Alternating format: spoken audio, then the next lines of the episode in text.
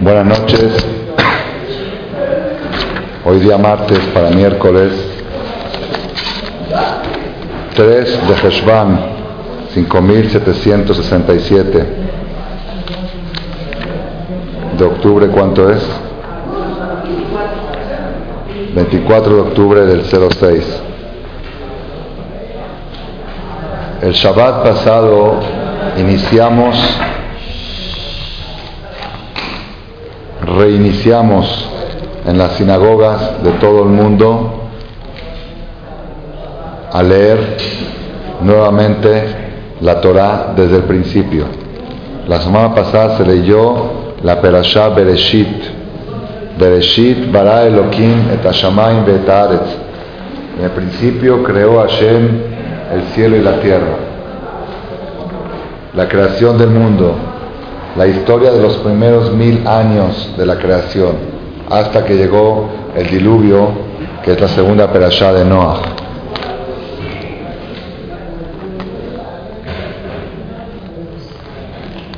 Una inquietud nueva que tuve por primera vez este año es Si el año hebreo empieza en Rosh Hashanah, ¿no sería más correcto empezar la Biblia en Rosh Hashanah? El primer Shabbat del año hay que empezar a Bereshit y el último Shabbat del año terminar Besota Berajá. Es algo un poco raro, bastante raro. Empieza el año, pero todavía no termina la Torah. Después de que pasó un mes de Rosh Hashanah, Empezamos Bereshit. Es una inquietud que tuve nueva este año. Y la respuesta a esta inquietud me surgió a través de unas palabras que escuché una vez de mi maestro, la viuda de Shelita, hace quizá más de 30 años. Lo dijo en una de de Rosh Hodesh Heshvan, como fue ayer, cuando empezaron las clases en las yeshivot. Ayer empezaron las clases. Tiene una semana después de su code libre para prepararse y empiezan las clases en Rosh Chodesh Heshvan y estudian corrido hasta Pesach. No hay vacaciones, no hay diciembre, no hay nada. Corrido. Y él dijo en el Shiur de Rosh Chodesh Heshvan que todo lo que la persona prometió a la hora de Neilá de Kippur, en la tarde, cuando uno promete que va a mejorar, voy a mejorar en esto, que todas esas promesas rigen, empiezan a regir a partir de Rosh Chodesh Heshvan. Porque dice, mientras la persona está dentro del juicio, dentro de Roshaná, de Kippur, de Sukkot, que también es parte del juicio, Simchat Torah hasta el Musaf de Simchat Torah dicen que todavía se puede cambiar algunas cosas. mientras la persona está dentro del juicio, no puedes exigir de él una conducta, una mejora Está, uno, está uno batallando con, con su Lulá, Sefer Torah, Simchat corriendo una ciudad, otra ciudad. Pero una vez que ya terminó todo eso y la persona vuelve a la vida rutinaria, ahora es cuando tiene que adoptar todas sus promesas que prometió mejorar en Kippur, tienen que empezar desde ahora. Así dijo mi maestro Rabbi Udades en una de las de los Juegos Entonces yo quise apoyar la idea de lo que dijo él con esta pregunta que les dije antes. ¿Por qué establecieron nuestros hajamim que la Torah empieza a leerse después de Simchat Torah, después de Sukkot, no, no Roshana, ¿por qué? Para decirte que unos días después de Simchat es cuando hay que empezar Bereshit, hay que empezar del principio. Ahora empieza una vida nueva. Olvídate de todo el pasado, tienes todo abierto para superarte, todo abierto para crecer, todo abierto para mejorar. Esta es una introducción a la conferencia de hoy que nos da motivación para sentir qué tan importantes son estos días que empezamos Rosh Chodesh Heshvan. Son los días, fíjense que el mes de Heshvan tiene un apodo. En vez de llamarse Heshvan, se llama Mar Heshvan. ¿Por qué se llama Mar? Mar quiere decir amargo, o Mar quiere decir Señor, o Mar quiere decir gota, gota de agua. Mar, Mar Mideli, gota de agua gota de agua porque empieza, se empieza a pedir lluvias. En Heshvan se empieza a decir Mashivarua como ahorita Kesha. Amargo, ¿por qué es amargo? porque no tiene ninguna fiesta. Y Mar, Mar también quiere decir Señor. En, hebreo, en arameo Mar quiere decir Señor, Mister. Mar es Mister. Mister Heshvan, porque como no tiene ningún evento, no hay nada. En el mes de Heshvan no hay ningún evento excepto mi cumpleaños. Yo creo que a propósito mi mamá programó que nazca en un mes para darle un poquito de alegría al mes. No tiene nada ni ayunos, ni tristeza, ni alegría. ¿Por qué? ¿Por qué existe un mes así? ¿Por qué? Porque Dios dice, tienes que empezar una vida rutinaria y empezar por... Porque a veces el ayuno, la fiesta o esto, como que distraen a la persona, no lo, no lo dejan respetar la, la rutina. Tú tienes que demostrar todo lo que prometiste en Kippur, ahora en un mes normal, un mes sin ningún evento, sin ninguna circunstancia. Ese es el mes de Heshvan que empezamos el día de ayer. Está escrito en el Salmo del rey David, lo leemos en Roshaná y en Kippur, cuando se hace la petijada de la Parnasá, se abre el Ejal para pedir Parnasá. Ahí dice una frase muy impresionante, dice así, Umia kum kocho. ¿Quién podrá subir en el monte de Dios? Seguramente se refiere, se puede referir en el monte de Dios de Jerusalén, pero se entiende que se refiere a algo más allá. Cuando dice quién puede subir en el monte de Dios, se refiere en el camino de la superación espiritual. ¿Quién podrá subir en ese monte del acercamiento? ¿Quién podrá escalar esa montaña del acercamiento a Hashem? Ustedes saben que cuando Hashem entregó la Torah, la entregó sobre un monte. ¿Qué monte fue? ¿Cómo se llamó el monte? Sinai. Sinai es el monte más bajo o más alto de todas las montañas. El más bajo. La Gemara cuenta que había discusión entre los montes. El monte Tabor, quizá, no sé cómo, cuál, es el Tabor en español, quizá el, el, el este, Everest, no sé, Ararat, Monte tal dijo, pues yo soy la montaña más alta, pues más la Torah, que venga Dios a mí, soy una montaña imponente. La otra dijo, yo soy más imponente. estaban discutiendo las los montes, ¿dónde corresponde más ser entregada la Torah? La Torah tiene que ser entregada a un lugar muy alto. Dijo a Kadosh Baruj en el más bajo. Ar Sinai, el más bajo de todos los montes, para demostrarte que para poder recibir la Torah se necesita humildad. El más bajo de todos los montes. Escuché una vez del Rab Yagen, Zeher Tzadik preguntó, dice, bueno, si el mensaje es, si el mensaje es que la Torah se debe de entregar en un lugar bajo para enseñarte la humildad, entonces ¿por qué se entregó en el monte? Que se entregue en la tierra, en la llanura, que se entregue en lo llano. Si la Torah te quiere dar ese mensaje, ¿sabes qué? Para recibir la Torah tiene que ser un lugar bajo. Entonces, ¿por qué tiene que ser en un monte? Que sea en la tierra. Dice, no, para enseñarte que para poder tener Torah hay que escalar. Si tú crees que es el camino así normal, en el, nivel normal no hay Torah. Para tener Torah se necesita escalar, hay que escalar. Nada más que junto con el escalar te dice el mensaje de la humildad del monte más bajo. Entonces, el rey David Dice, Mi ale Hashem, ¿quién podrá escalar el monte de Hashem? Es difícil escalar ese monte. Pero cuando dice mi, mi ale Hashem, ¿quién? Es el mismo mi, el mismo quién que dijo el rey Salomón, Eshet Minza, una mujer buena, ¿quién va a encontrar? Es un quién como diciendo, es difícil encontrar Eshet Hail Mi, Mía Hashem. ¿Quién podrá subir y escalar el monte de Hashem? Pero todavía hay gente que puede escalar, pero hay algo más difícil. Umia kum ¿Quién se podrá mantener en aquel nivel, en aquel nivel de altura espiritual? Quiere decir, escalar relativamente, escalar relativamente es difícil, pero no tan difícil. Pero mantenerse en la altura es más difícil que escalar. Y eso es Ese es el mensaje que se puede transmitir en estos días posteriores a las fiestas. Yo creo que en la fiesta de Roshaná, Aset y Shubá, Shabbat Shubá, Kippur, luego Sukkot, la Sukkah, Hola Moed, Simchat Torah, creo que todos nosotros hemos escalado mucho, mucho. Aunque uno no lo sienta, uno ha escalado mucho. No es el mismo judío no es el mismo judío pre Roshaná que post Roshaná. Somos otro, nosotros no somos iguales. Lo que éramos hace 30 días, lo que somos ahora, me dice, no, pues yo soy el mismo. Tú crees que eres el mismo, por eso ¿Por qué?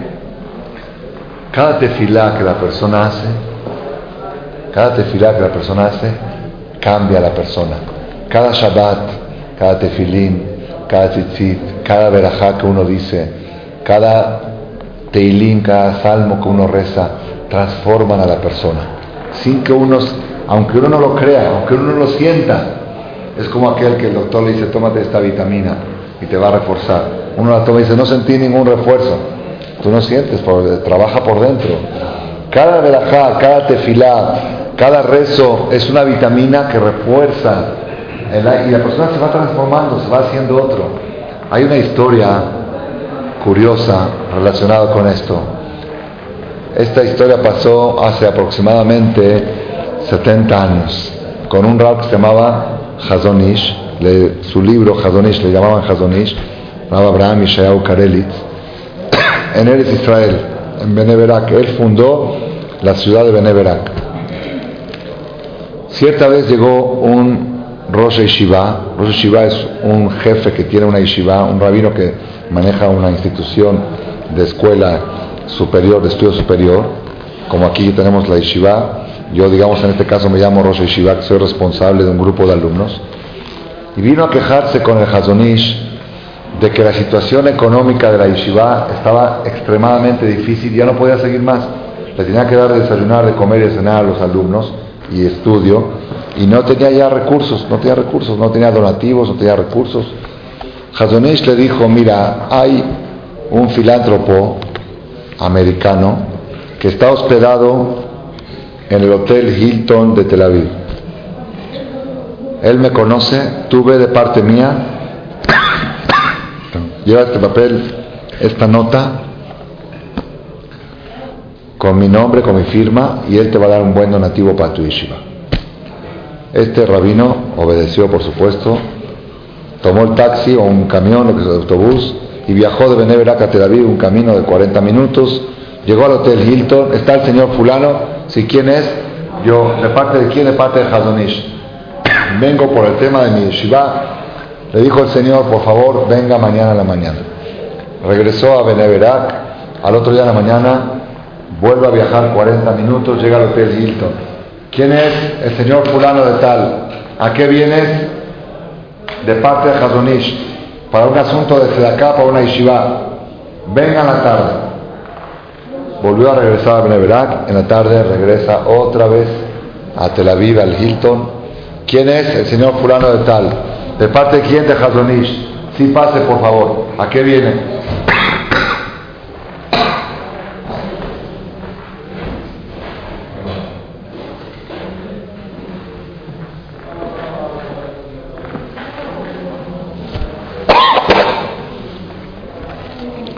Vengo de parte de Hazonish. ¿A qué viene? Para pedir un donativo para mi yeshiva que está en dificultades económicas y escuché que a usted le gusta apoyar a yeshivot. Sí, con mucho gusto, pase. Le hizo un cheque. En ese tiempo era muchísimo dinero. 10 mil dólares. Era mucho dinero, le alcanzaba para mantener la yeshiva 3, 4 meses. Según los conceptos de 70 años.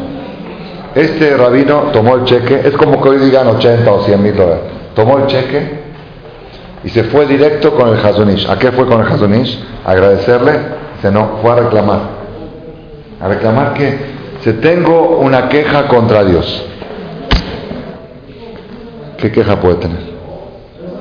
Ya, mashallah, le dio un buen donativo. Tengo una queja contra Dios. ¿Cuál es la queja?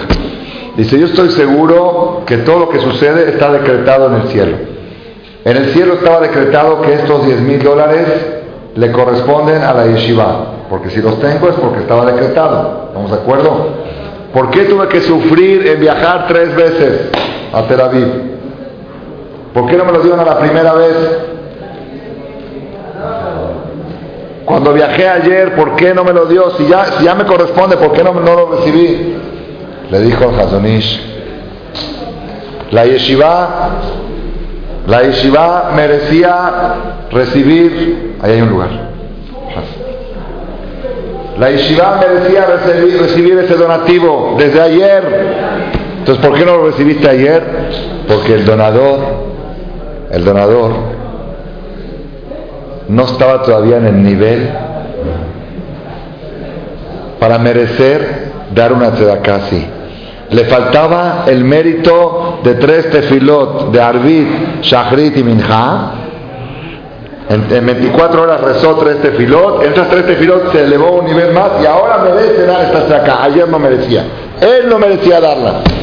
Quiere decir que cada Arbit que tú haces hay judío pre-arbit y judío post-arbit. Antes de arbit te en un nivel, ahí te subiste un nivel más. Shachrit, subiste varios escalones. Minja, otros escalones. Esa es, esa es la situación de la persona. ¿Por qué digo esto, Rabotai? Nosotros no nos podemos imaginar en qué nivel nos encontramos ahora después de haber pasado las fiestas. En las fiestas, si hace uno un poco de análisis, ¿Cuántos rezos hicimos? ¿Cuántas tefilot? ¿Cuántas mitzvot? ¿Cuántas tzedakot? ¿Cuántas nerot? ¿Cuánto lulab? ¿Cuánto etro? ¿Cuántas sukkah?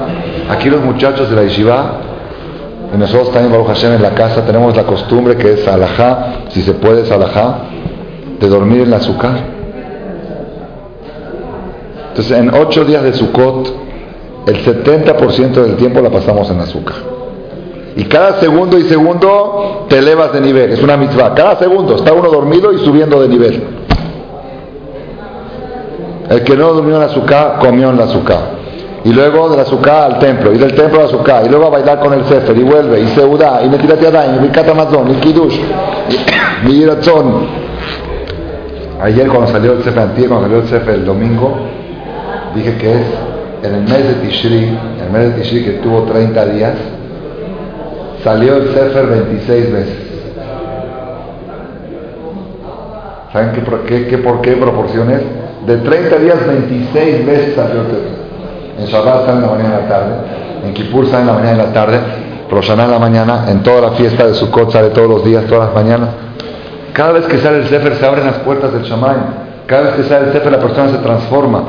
Toda esa transformación la tenemos dentro de nosotros. Hemos escalado hemos escalado cada quien según su nivel. El monte, el monte para llegar a Shem es muy alto. Unos han escalado 30 metros, otros 40, otros 70, otros 80, depende cada quien según el esfuerzo que ha hecho en el mes de la fiesta, cuánto ha escalado. Todos hemos escalado. Y todos nos encontramos en un nivel mucho más alto del que estábamos hace 30 días. Ahora viene lo difícil. ¿Qué es lo difícil? Dice el rey David. Mía leve al Hashem. ¿Quién puede escalar? Es difícil escalar. Pero mía kum, mantenerse en ese nivel, es más difícil. ¿Por qué es más difícil? ¿Saben por qué es más difícil? Porque cuando una persona escaló, hay un enemigo que se llama Yetzerará, que está celoso. Dice, me sacaste ventaja. No se vale. Porque siempre estamos, estamos batallando con Hará.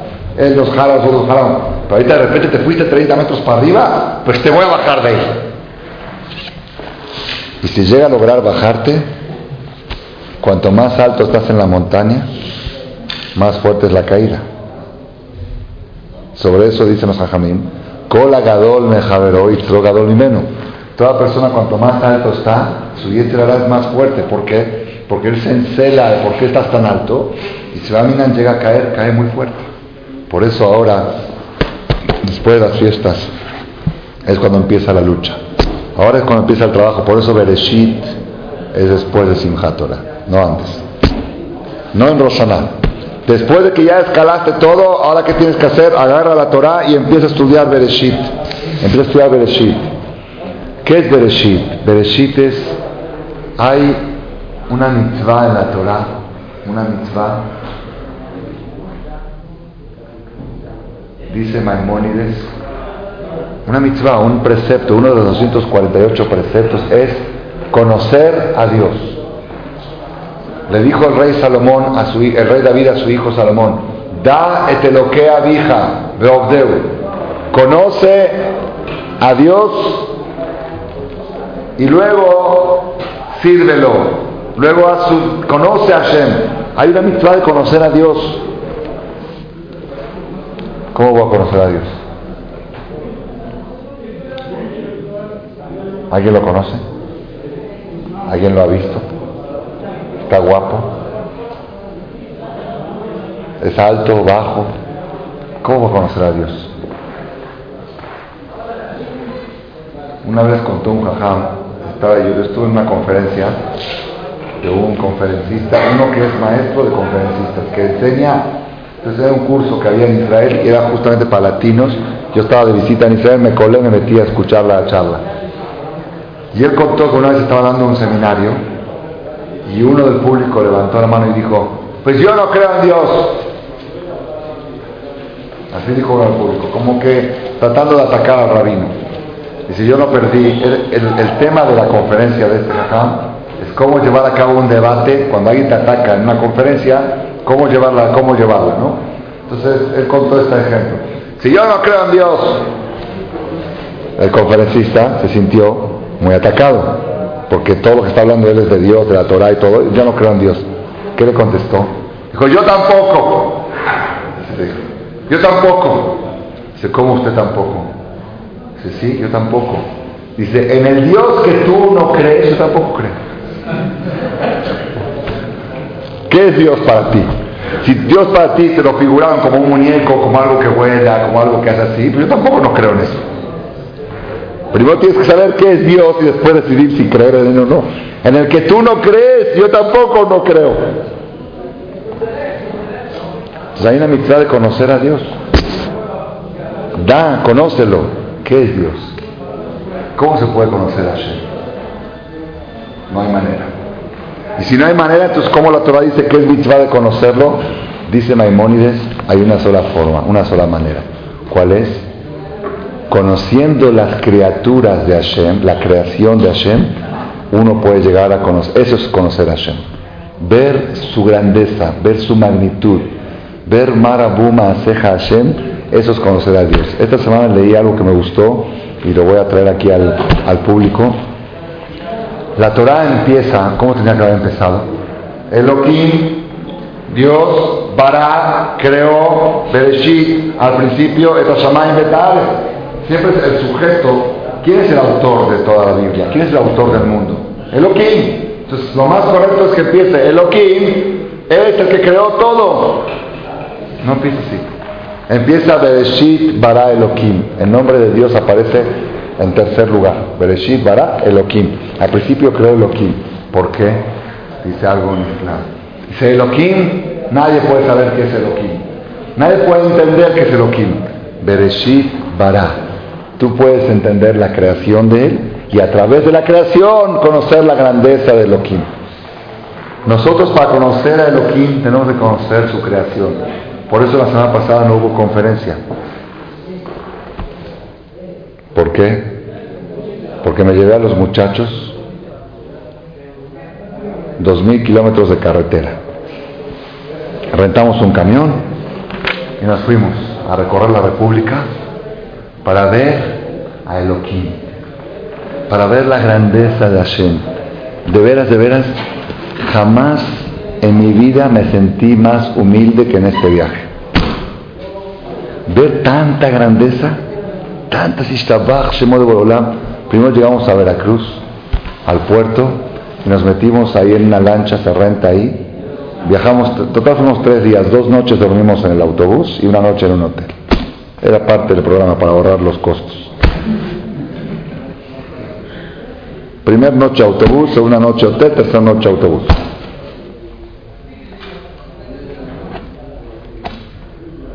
Llegamos al puerto de Veracruz a las 7, 8 de la mañana, rezamos Shahrid, después de Shahrid nos subimos a la lancha, nos llevan a, a- medio mar, éramos 20 21 bajurim, más un poco de gente, éramos 30 personas en total. En la mitad del mar, dice, ahora bájense, échense aquí al mar. ¿Cómo se ¿Cómo sacanar? Así, tenía yo niños, yo llevé niños también, llevé a mis hijos, uno de mis hijos, de 8 años, 9 años, échense aquí, ¿cómo aquí? Si estamos a media esta mar, dice, échense, nos echamos, pisamos tierra. Hasta aquí nos llegaba el agua. En la mitad del mar, como le llaman el Cancuncito. Y ahí se pusieron los muchachos a cantar y a bailar las canciones de Simchat Y el jajam y esto, y se echaban y subían. Estuvimos ahí una hora, regresamos. De regreso nos metemos al acuario. Ishtabach Shemo de Borolam. Ishtabach Shemo. ¿Han, ¿Han estado en ese acuario, el que está en el puerto de Veracruz? Vale la pena hacerse el viaje y entrar a ver nada más. ¿Cuántas especies? ¿Qué tipos de peces raros? qué tamaños, qué dimensiones y qué especificaciones de cada uno, cómo se gestan, y cómo se reproducen. Y una cosa, una cosa muy interesante. Cada una de esas criaturas tienen un objetivo en la creación. Tiene una función. Dios las hizo con una función, con un objetivo. No hizo para adornar el acuario de Veracruz, para que vaya a más y diga, mira el acuario. No para eso, no. Tiene una función. ¿Y cuál es la función? Alabar. Dios sabe. Hubo una persona que lo supo, el rey Salomón. El rey Salomón supo detectar cada especie del mundo qué función cumple. Solamente tres cosas. No supo. El mosquito, la telaraña y la locura. Tres cosas no entendió para qué Dios las creó. ¿Para qué Dios creó el mosquito? ¿Para qué Dios creó la telaraña? ¿Y para qué Hashem creó la locura? Ese, es David Amelech, el rey David. Pues el mosquito, un día estaba David en la guerra y un enemigo lo detectó y le estaba por disparar a David. David era guerrero. Le estaba por disparar, le picó un mosquito y se le cayó, se le la pistola al enemigo. Dijo, ah, ya entiendo para qué Dios creó el mosquito. Para que en momentos que está por hacerle daño a un un mosquito puede puede evitar el daño. Un día David Amelech estaba escapando del rey Shaul que lo perseguía a muerte y ya estaba a punto de cacharlo el rey Shaul y David se metió en una cueva y tenía miedo que si se llegan a meter a esa cueva ya, ya está, está hombre muerto. ¿Qué hizo Hashem? Mandó una telaraña, tejió araña en la puerta de la cueva. Cuando pasaron los soldados de Shaul, dijo, no, pues aquí hay una telaraña, aquí no se metió una persona. Entonces siguieron de largo, la telaraña le salvó la vida. ¿Y la locura? ¿Ah? ¿No lo saben? Cierta vez David hacía muchas libraba muchas batallas contra los filistíes. Él fue el que mató a Goliat, Goliat el filisteo. David y Goliat, el famoso. Los filisteos le tenían mucho coraje a David porque era un chaparrito así, que se echó a un gigante y todas las guerras ganaba, todas le tenían, le tenían muchas ganas, mucho hambre. Un día David por error entró solito en territorio enemigo. Por error, vestido de civil. No estaba, estaba con, con, el, ganado, se, equivocó de camino y se metió en territorio pelisteo. Y un pastor pelisteo lo vio, dijo, aquí hay un hebreo, aquí hay un judío, lo agarró. No agarró, judío. De repente lo llevan, lo llevan con otro, dice, ¿cómo? ¿Qué judío? Este es el guerrillero que estamos buscando, este es el que hace todas las guerras, el que mató a Goliat. El otro dice, ¿cómo vas a creer que va a ser este? Uno, así va a estar así de civil y se va a meter sin querer. No, si es, si es, no es, si es, no es. Vamos a llevarlo con el rey. Lo llevaban con Abimelech. Abimelech era el rey Melech Pelishtim, el rey de los filisteos.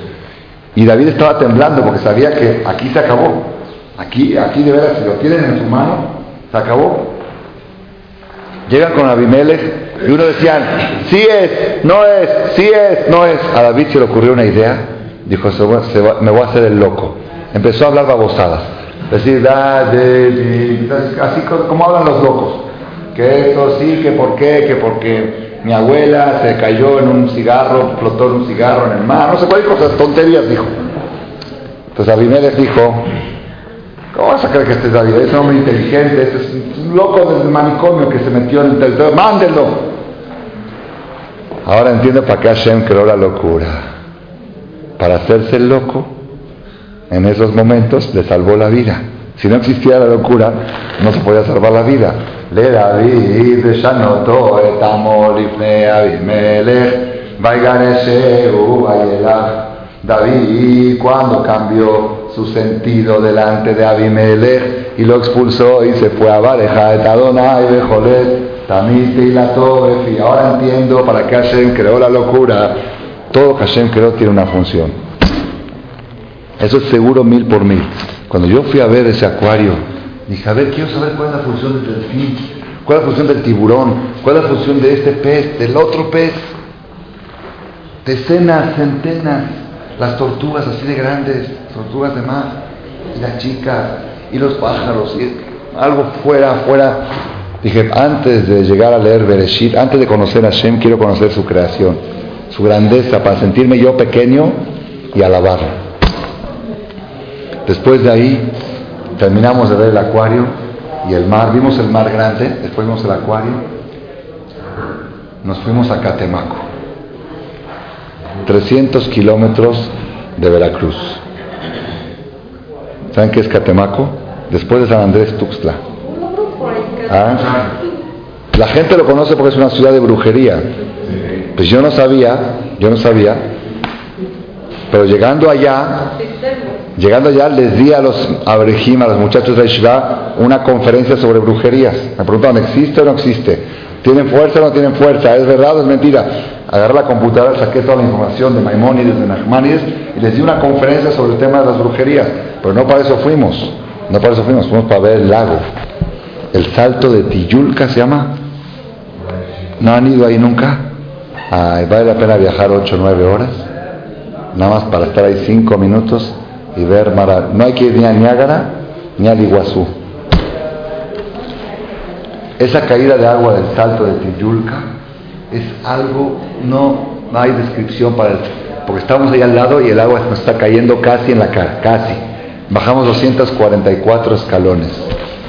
Y todo el camino que bajamos los escalones, que se ve en el camino, pulas telas arañas, de las que David Amélez no entendió. Arañas tejiendo suestas, así grandotas, ¿eh? Y ahí está la araña tejiendo y está la tela. Y teníamos un guía, un guía de ahí. De repente se acerca un niño, chaparrito sin exagerar, de ese tamaño. Dice, ¿puedo ser su guía turístico? Nos reímos, vamos, ¿qué edad tienes? Nueve años. Aparte estaba chaparro, tenía nueve, estaba chaparro. Dije, ¿acabaste la primaria? No, no lo mandaron a la escuela. Pero va a ser nuestro guía. Pues nos reímos un poco, dijimos, sí, está bien. Cuando llegamos allá, bueno, ahora les voy a explicar qué es esto. Y pues no lo veíamos, estaba así de chiquito, tuvimos que poner una silla para que lo veamos todos. Y se empieza a hablar así como un discurso. Dice, aquí se filmó, se filmaron varias películas. La primera película fue la película no sé qué, con el artista tal y tal y tal. Y esto empezó a decir los nombres de los artistas, no entendía, yo no conozco los nombres. Y si después van a bajar ustedes 244 escalones y van a ver ahí la caída del este, y yo los voy a acompañar a ustedes, al final Baruch Hashem le dimos de premio una coca y 10 pesos y estaba feliz. Media hora nos acompañó y de veras disertaba toda la historia de ese lugar. Marabu Maseja Hashem. Marabu, qué grandes son tus hechos Hashem. Ese, esa catarata, esa caída de agua. Le pregunté yo al niño, ¿de dónde viene el agua? Me dijo, ¿dónde viene? ¿A dónde se va? A pan no sé qué. Me dijo, ¿a qué lago se va? Y aparte, Marabu Maseja Hashem, ¿cómo se preocupa para que un niño de nueve años que no tuvo enseñanza primaria reciba la Coca-Cola y mis 10 pesos. Hashem le preparó. Quizás Hashem mandó esa catarata para que tenía para comer. Uno, ¿Cómo Hashem, cuando nosotros decimos que Dios alimenta, Dios alimenta desde los animales más gigantescos, de los jabalí, carne hasta los huevos de los piojos, ¿sí? hasta eso se preocupa Dios que tenga lo que comer. Uno sale al mundo y lo ve. En el camino a Catemaco teníamos mucha sed porque el, camión no traía aire acondicionado, el camión escolar nos bajamos, nos bajamos en un restaurante que había ahí para tomar un refresco, para comprar unos refrescos, porque tenía mucha sed. Bajamos al restaurante, pedimos unos refrescos, de repente veo del otro lado del restaurante el lago Alvarado. ¿Alguien lo ha visto? Se quedó chico, Valle Bravo.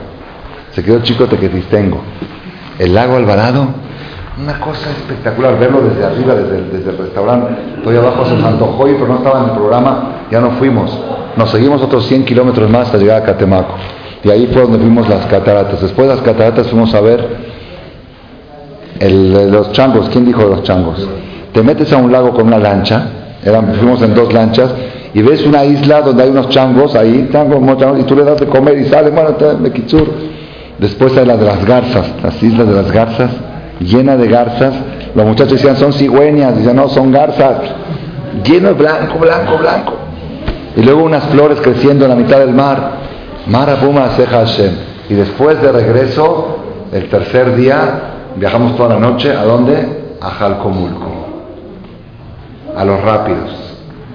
No puedo, no puedo, no puedo llevar chavos sin, sin hacerles este deporte agresivo. Por primera vez en mi vida me subí a eso, con mis hijos de siete años. Tomamos cuatro botes, una experiencia fuera, aparte de los milagros que vimos como Hashem, nosotros viajamos toda la noche y llegamos desde Catemaco a Jalcomulco, llegamos a las siete y media de la mañana. Bajamos en Jalcomulco, el que estuvo ahí sabe que es un lugar, es, la gente, la gente va en burros, no hay coches, es, es villa, es gente muy pobre, muy humilde, no tienen para comer, no tienen nada. Cuando bajamos ahí, mi hijo tenía una coca y un niño le dijo, ¿me das tu coca? Y a ese nivel de pobreza, bajamos ahí y queríamos buscar los rápidos, sabíamos los rápidos. Era las siete y media de la mañana, ya había salido el sol, los muchachos habían dormido en el camión toda la noche, estaban cansadísimos.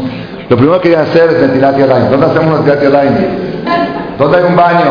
Ahí hay un baño. Entonces un baño cuesta dos pesos la entrada. Bueno, dos pesos la entrada. ¿Dónde hay line? No hay lavabo, no hay esto. Queríamos un lugar para organizarnos, para decir Shahrid. Teníamos Sefer, llevamos el Sefer con nosotros. Era jueves. Queríamos sacar el Sefer. queríamos decir Shahrid con Minyan. Instalarnos, desayunar algo, venían con hambre. Relajarnos un poco y buscar buen precio para los grandes, porque no todos los chavos tenían, ellos se pagaron el 70%, yo les subsidié el 30%, y no todos tenían lana para pagar sus, rápidos. Muchos iban con la idea de que no iban a poder subir a la lancha, costaba 400 pesos, y no todos lo tenían. En sí, estábamos así, de repente se nos acerca un tipo y dice, ¿quieren rápidos? Sí. ¿Qué esto, que lo otro? No, es que dije los chavos no pueden pagar, sí pueden pagar. Dice, así dice el Señor. Dice, yo sé que ustedes los judíos son kosher y no pueden comer cualquier cosa. Nosotros aquí tenemos un hotel. Les podemos prestar todas las instalaciones del hotel, menos las, menos, menos este, las habitaciones, el jardín, el comedor. Ustedes, yo sé que ustedes traen su comida con ustedes, ya conocemos, ya sabemos de que son los judíos se les prestamos las instalaciones, la alberca, ustedes pueden estar ahí todo el día con la condición que nos contraten los rápidos con nosotros. Y que la come ese primo, vengan a ver el hotel. Fui yo con otro muchacho, nos metimos con su camioneta, nos llevó, fuimos a ver ahí el hotel, espectacular, espectacular, puro pasto verde, una sala, una sala de conferencias arriba, tenía para eventos, para, para tefilar y para comer, arriba para y abajo para comer. Aparte tenían tirolesa ahí mismo para, colgarse y tenían para trepar, no escalar y esto, y de alberca. Bueno, ¿cuánto cuestan los rápidos? Normalmente cuesta 400 pesos. Le, habló con el dueño, le vamos a hacer un descuento por el grupo a 350. Le dije, mire, yo no sé, los muchachos algunos tienen, algunos no tienen. Voy a ir con ellos, voy a ver quién puede y quién no puede. Después de 10 minutos le habla al patrón y dice, le dice, bueno, le podemos dar unos rápidos que son menos de cuatro horas, en vez de cuatro horas, de dos horas más. En síntesis, quiso hacer el negocio y no quiso decir que está en 200 pesos. 200 pesos para estar ahí todo el día, comer ahí con nuestra comida, la alberca, la tirolesa gratis, trepar gratis y 200 pesos para uno. Cuando fui dije a los muchachos, ¡ah! se pusieron a cantar, ¡Uh, uh, uh! no podían creerlo, el precio barato y, tenemos un lugar donde rezar, donde desayunar, donde comer, alberca, todo el día estuvimos ahí.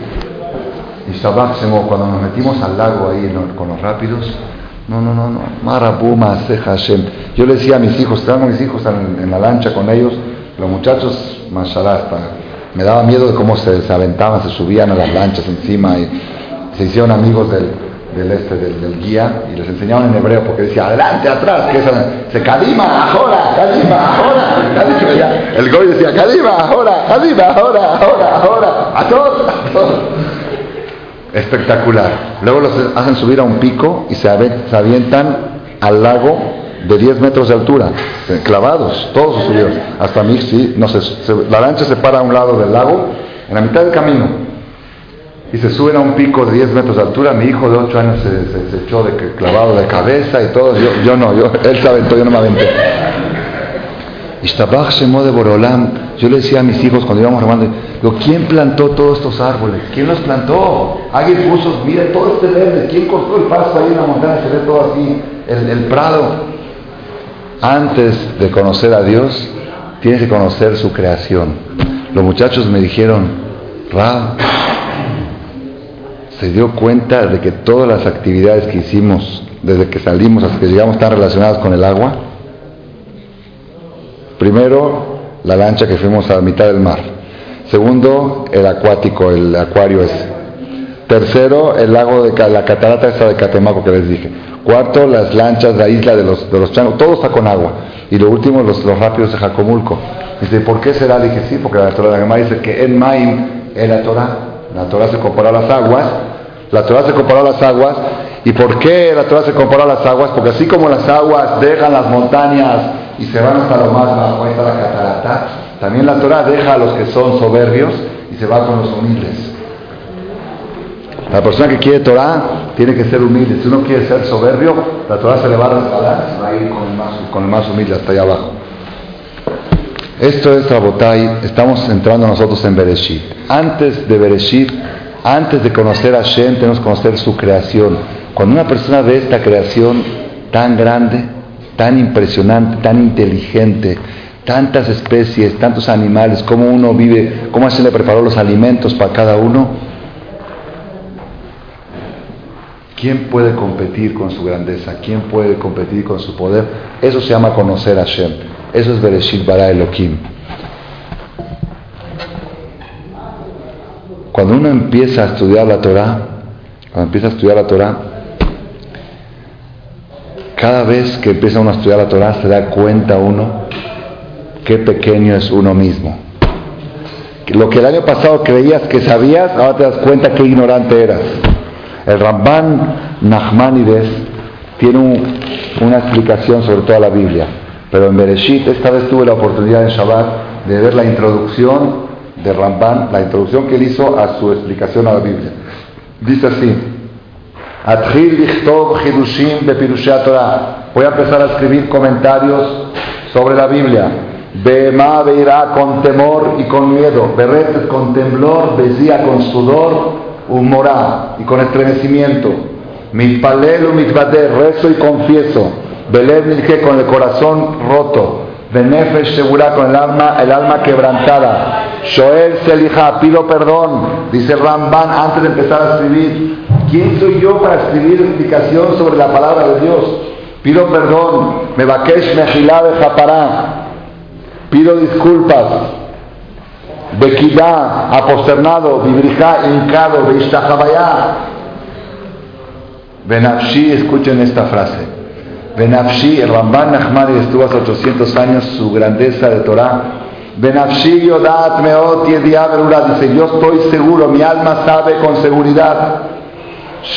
Betzat Anemala, que negue Galgala Elión Seirá, que si agarramos un huevito de hormiga, un huevito de hormiga es antes que salga la hormiga, el huevito de la hormiga, y la ponemos en proporción al sistema solar. ¿Qué proporciones?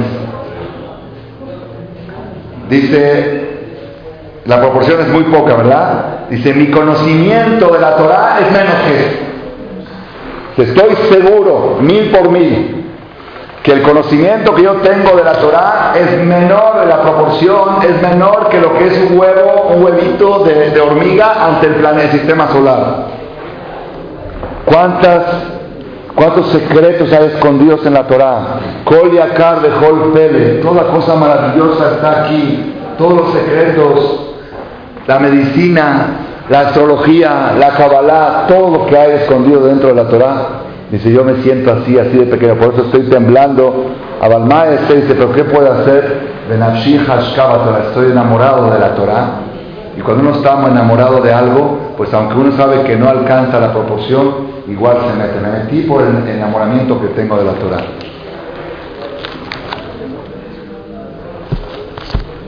Cada vez que empezamos Bereshit, tenemos la oportunidad de abrirnos hacia la fuente de toda la sabiduría, hacia la solución de todos los problemas. Este año, cuando me senté en la mesa de Shabbat y empecé a leer unos comentarios de Bereshit, yo me impresioné y dije, ¿cómo esto yo no lo sabía el año pasado? ¿Cómo se me ocurrió esta pregunta el año pasado? Hashem creó el día cuarto, el día miércoles. ¿Qué creó el día miércoles? ¿Quién se acuerda? ¿Qué creó? ¿Ah? Las luminarias, los astros. Vayas Elohim Echenea Meorota Gedolim. Dos candiles grandes. Uno es el sol y otro es la luna y las estrellas de alrededor. ¿Está bien? Este año vi una pregunta muy interesante. Dice, cuando una persona hace una habitación, pone un candil. ¿Qué es más grande, la habitación o el candil? La habitación es mucho más grande. El candil es pequeño, que es para iluminar la habitación. Entonces, ¿cómo puede ser que el sol, que es el candil de la tierra, sea más grande que la tierra 176 veces? ¿Por qué un candil es superior? ¿Cómo puede ser que el candil es mucho más grande de lo que viene a iluminar?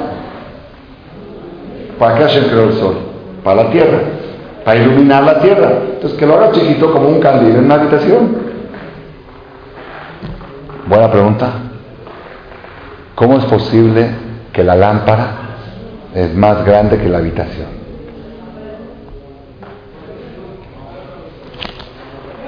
Pregunta nueva, nunca se me ocurrió. La respuesta está espectacular, espectacular. Dice así, eso es verdad. Si nosotros vemos que el sol viene a iluminar la tierra, pues esta es una pregunta muy fuerte, porque haces algo tan grande, 176 veces más grande que la tierra. Dice, pero el alma de la persona es mucho más grande que todo el universo. El sol en proporción al alma de la persona es como un candil en una habitación.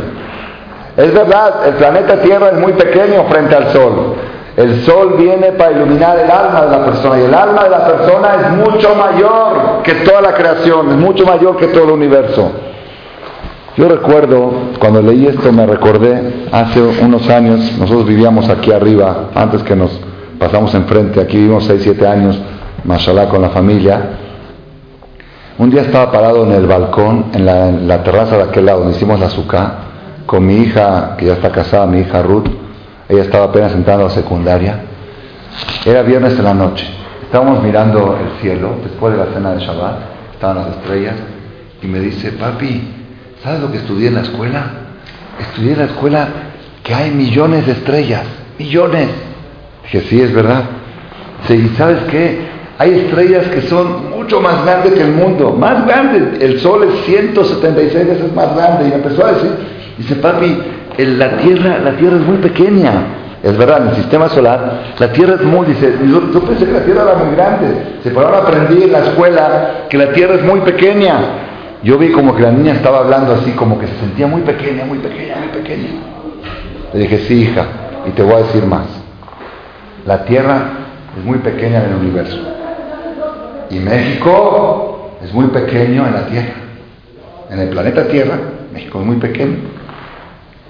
Y el DF es muy pequeño en la República Mexicana, ve a ver el estado de Veracruz.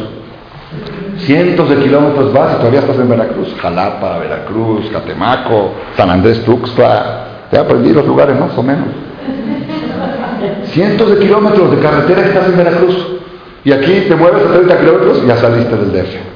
Dije, el DF es lo más pequeño de la República Mexicana, que es la más pequeña de todas las, de todos los países del mundo. Dije, ¿y Tecamachalco? Es lo más pequeño del DF. Somos 5.000 mil casas, 5.000 familias en Tecamachalco. Me dice, sí, papi. Dije, ¿y Marcela? Es la calle más chica de todo Teca. Es una sola calle. Empieza ahí en Hermes y termina en el Boulevard de la Luz. Dije, Marcela 23 es la casa más chica de todo Marcela. No estaba esto construido todavía, esto era un patio. Era la casa más chica. Entonces, imagínate. Imagínate qué chiquitos somos. Qué chiquitos somos. En la Tierra lo más chico de todos los planetas. La República Mexicana, la más chica de todas las repúblicas. El DF, lo más chico de la República Mexicana. Tecamachalco, más chico del DF. Marcela, la calle más chica de Teca. Y mi casa, la Marcela, la más chica de todas. ¿Te imaginas qué pequeños somos? dije, eso, si nosotros somos nuestro cuerpo, ese es el tamaño que tenemos. Pero como nosotros no somos cuerpo, somos alma, nuestra alma es más grande que la calle de Marcela y que Tecamachalco y que todo el DF y que la República Mexicana y que todo el planeta Tierra y que el Sol y que la Luna. lo que vale de nosotros es lo que llevamos adentro y eso es más, es más grande. Si tú eres cuerpo, eres muy pequeño, eres así. Si eres alma, eres impresionante. Todas estas cosas tenemos que nosotros reflexionar ahora que estamos entrando en Bereshit.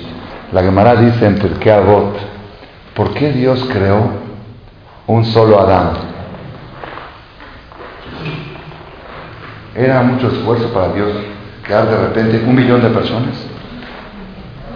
Adán que era mexicano o gringo, o argentino o colombiano, ¿qué era Abraham? Adam, Adam Pues no sé, era de Oriente, no sé, de ahí del Ganeden. ¿Por qué Dios no creó de un principio mexicanos, argentinos, colombianos, 100 de cada uno? Los repartan todos. Y un millón de personas. Empieza el mundo con un millón. ¿Por qué empezó con uno? ¿No se les hace rara? Es una pregunta buena. ¿Por qué el mundo empezó con uno? Si podía empezar con 100 o con 1000 o con un millón. Uno me dijo, no, pues por el crecimiento demográfico. Si imagínate, si de uno ya no cabemos, si imagínate si empezado con un millón, ya estaría explotado el mundo. No creo que esa sea la respuesta. ¿Por qué empezó con uno? Dice Pirkei Avot. Nibra Adam Yehidi. Por eso Hashem creó a Adam único. ¿Por qué? Shehayab Adam Lomar Bishvili Nibra Olam. Que cada persona tiene que justificar la existencia de todo este mundo para él solito.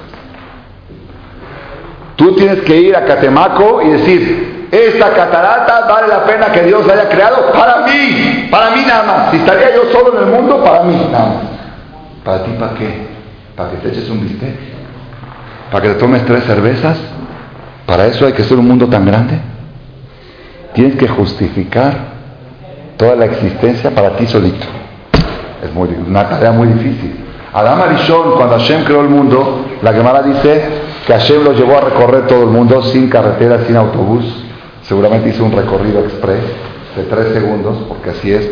Cuando, Hashem lleva a una persona a recorrer el mundo, no requiere ni de avión ni de pasaporte.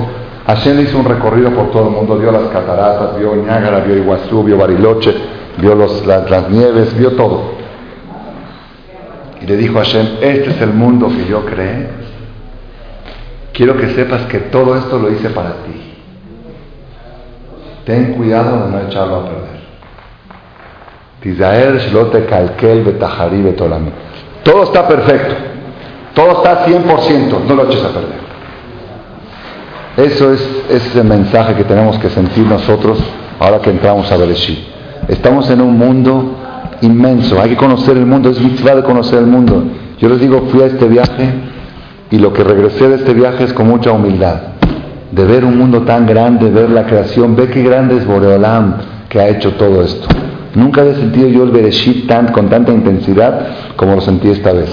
Aparte acompañado de 25 Bajorei Shiva, con Minyanas, tres tefilot y cantando todo el tiempo canciones de Simchat Torah, pues cómo no. Fue un ambiente muy especial. Pero cada uno de nosotros tenemos la obligación ahora que estamos entrando en Bereshit, de empezar a abrir la fuente de toda la sabiduría y saber que aquí está la solución de todos nuestros problemas. Así que nos ayude ahora que estamos entrando en el mes de Heshvan, que estamos post fiestas, con todo este nivel que tenemos encima de las fiestas, que lo podamos llevar, aguantar, retener ese nivel parecido al que tuvimos en las fiestas y que esta clase sea para refugiar Shlema de mi suegra, la señora Hayá y Bombat Margarita Kashem Baraj te dé fuerzas para poder seguir haciendo tantas mitzvot que ella le gusta hacer y para que se haga Kiddush Shemoit Baraj y que todos nosotros empecemos a entrar en la rutina de servir a Shem y de estudiar Torah y del crecimiento para crecer nuestra alma, que ese es, es el verdadero valor de la vida y que tengamos todos Berajayat Lahamen.